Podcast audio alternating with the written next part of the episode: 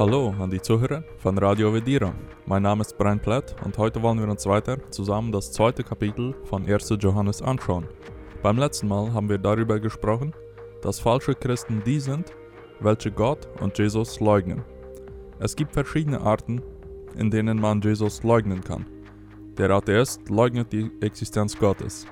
Der Irrlehrer leugnet die Wahrheit über Jesus und der Scheinchrist leugnet Jesus, indem er nicht Acht auf die Gebote Gottes gibt in seinem Leben.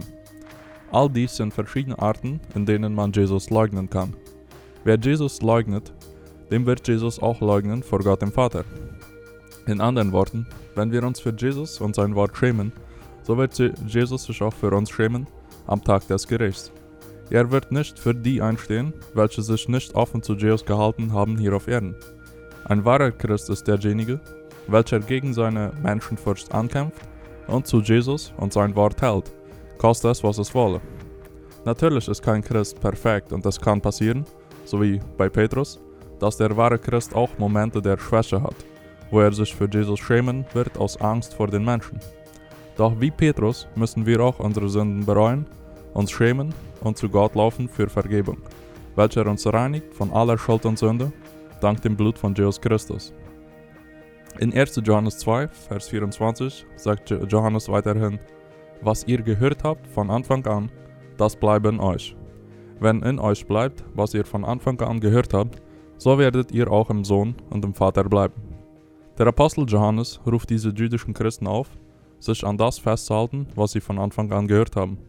Dies bezieht sich hauptsächlich auf das Evangelium von Christus, ohne welches es keine Rettung gibt, und auch auf das Wort Gottes im Generellen, so wie es in 1. Johannes 2, Vers 14 sagte, denn ihr seid stark und das Wort Gottes bleibt in euch und ihr habt den Bösen überwunden. Als Christen müssen wir uns sehr stark festklammern an Gottes rettende Botschaft. Der Prediger Paul Wascher bemerkt, wie viele Menschen heutzutage das falsche Konzept haben, dass das Evangelium mehr nur so etwas wie die Einführung ins Christentum ist. Man hört die rettende Botschaft, man bekehrt sich und danach geht man schon weiter zu anderen und größeren Wahrheiten von Gottes Wort. Dies ist ja auch ganz falsch. Das Evangelium ist nicht nur die Einführung ins Christentum, sondern sehr viel mehr, viel mehr als das.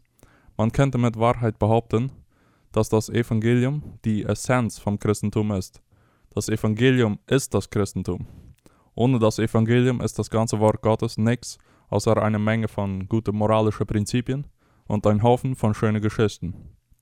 Das Wort Gottes hat viele gute moralische Lehren, aber ohne das Evangelium werden diese moralischen Gesetze uns nur verdammen, mehr nicht. Die biblischen Geschichten sind lehrreich und hilfreich, aber ohne Jesus machen die alle nicht wirklich Sinn. Das Evangelium von Jesus ist absolut wichtig, um Sinn aus der Bibel zu machen. Ja, es ist wichtig, zu wachsen im Wort Gottes, nachdem wir bekehrt sind. Aber immer muss uns klar sein, dass wenn wir wachsen in der Erkenntnis von Gottes Willen, dann dürfen wir dabei nie das Evangelium aus den Augen verlieren, so dass wir nie in der Gefahr vom Legalismus fallen.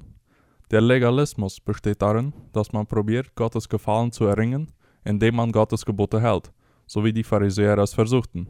Das Evangelium erinnert uns, dass wir nie wirklich Gottes Gesetz zufriedenstellend einhalten können, sonst wäre ja Jesus nicht gekommen, um für uns zu sterben. Das Gesetz Gottes ist gut und heilig, aber die wichtigste Funktion vom Gesetz ist nicht, damit wir probieren uns zu retten mit unserer Moralität, sondern damit wir einsehen, wie wir es nicht schaffen, so heilig und perfekt zu sein wie Gott, und dass wir deshalb Gottes Gnade brauchen, welche am Kreuz von Jesus zu finden ist. Wir brauchen Gnade, nicht nur um Vergebung zu erlangen, sondern auch Gnade, um so leben zu können, wie es Gott gefällt. Wir alleine können nie, niemals Sieg erlangen über Sünde, Satan und der Welt. Gott muss uns gnädig helfen, denn Gott ist es, der in euch wirkt sowohl das Wollen als auch das Wirken zu seinem Wohlgefallen. Laut Philipper 2, Vers 13. Johannes fordert die Christen auf, dass dies Wort Gottes ständig in uns bleibe. Martin Luther sagte, dass wir das Evangelium jeden Tag zu unserer Seele prägen sollten, denn wir vergessen es sehr oft.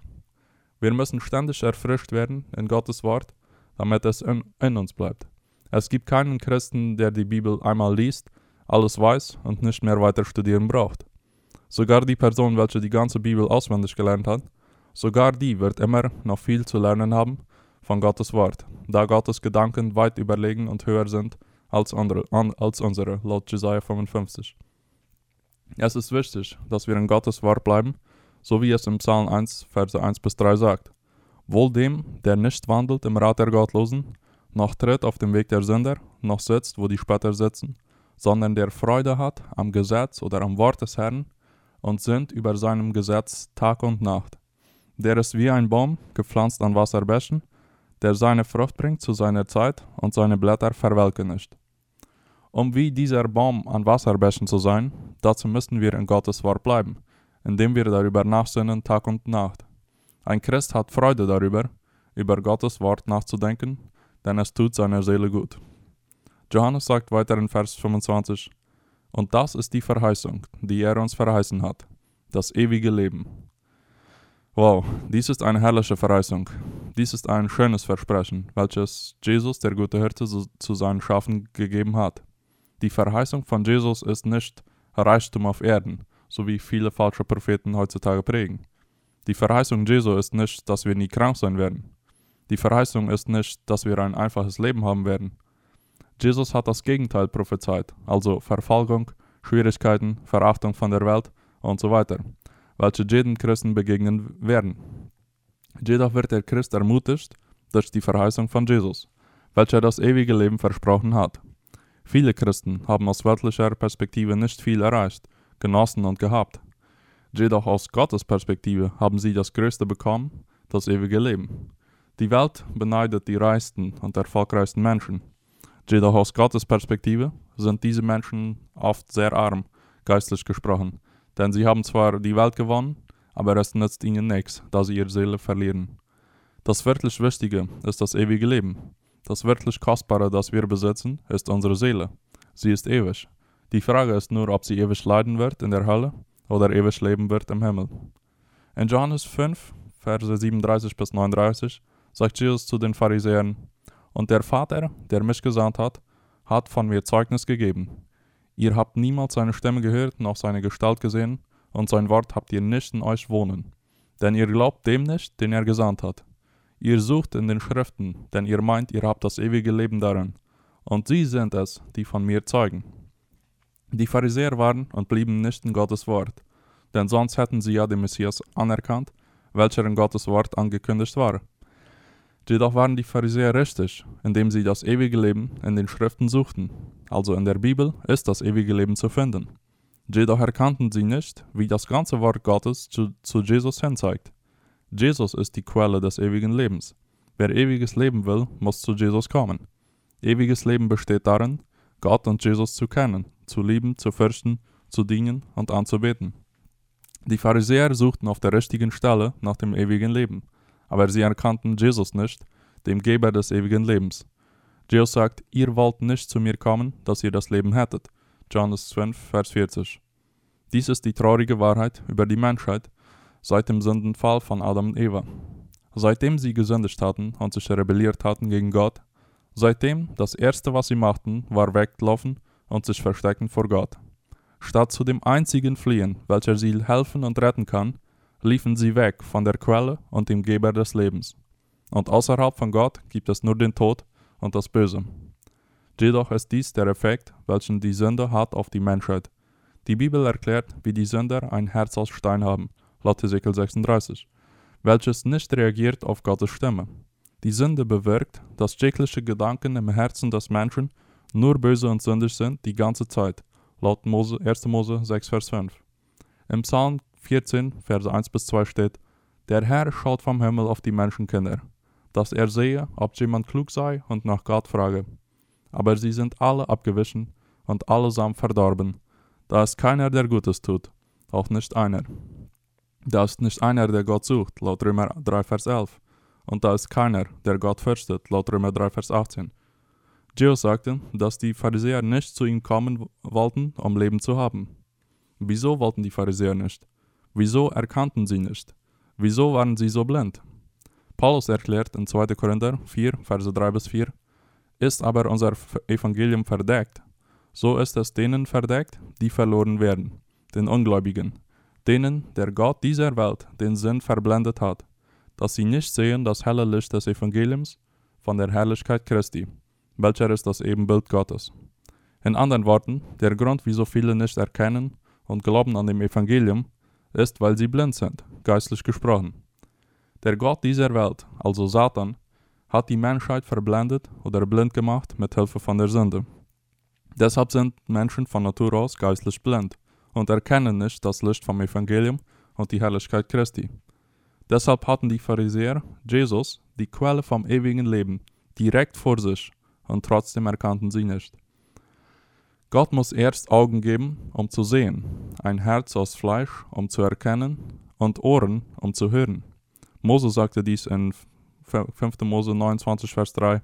Aber der Herr hat euch bis zum heutigen Tag weder ein Herz gegeben zu erkennen, noch Augen zu sehen, noch Ohren zu hören. 5. Mose 29, Vers 3.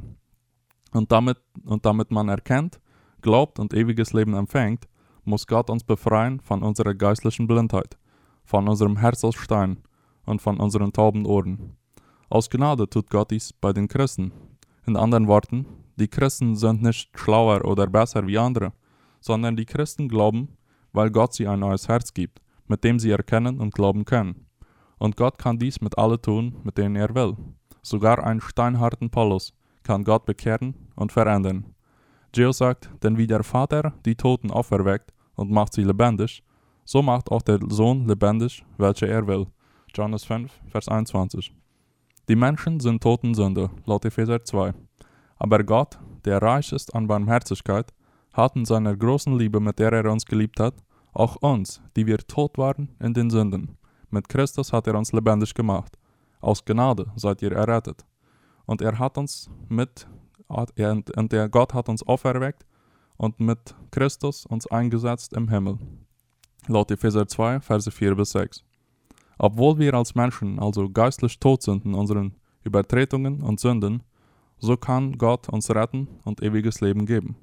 Menschlich gesehen ist die Lage hoffnungslos, da ein Toter ja nicht in seiner Auferstehung beitragen kann. Aber für Gott ist nichts unmöglich. Er erweckt die Toten und gibt ewiges Leben zu wem er will. Mögen wir Gott bitten um seine Gnade, welche er gibt, wem er will, so wie Gott zu Mose sagte. Ich werde mich erbarmen, wessen ich mich, ich mich erbarmen werde, und ich werde Mitleid haben, mit wem ich Mitleid habe. Laut 2. Mose 33, Vers 19. Alle, über welche Gott sich erbarmt, die haben das ewige Leben. Wie wissen wir, ob, Gottes ob wir Gottes Gnade erlangt haben? Indem wir glauben an Gottes Wort. Wir vertrauen auf Jesus Christus allein für unsere Rettung und wir bleiben und wandeln in Gottes Wort. Wahre Christen können Heilsgewissheit haben, wenn sie sich ständig an das Evangelium festhalten, daran ihre, darauf ihre Hoffnung setzen und in Gottes Wort bleiben und danach wandeln. Möge Gott noch viele Menschen Leben geben, welche tot sind in Sünde. Möge Gott noch viele Menschen Augen geben, die sehen, damit sie Jesus erkennen als die Quelle vom ewigen Leben. Möge Gott noch vielen ein Herz aus Fleisch geben, damit sie wollen zu Jesus kommen, um ewiges Leben zu kriegen. Möge Gott alle Ehre kriegen dafür, dass er uns Christen das ewige Leben verheißen und geben wird. Möge unser Wunsch danach, möge unser Wunsch danach, Gott und Jesus zu erkennen, möge dieser Wunsch immer größer und stärker werden, denn darin besteht das ewige Leben, Gott zu kennen. Möge Gottes Gnade und Frieden mit einem jeden von uns sein. Auf Wiederhören.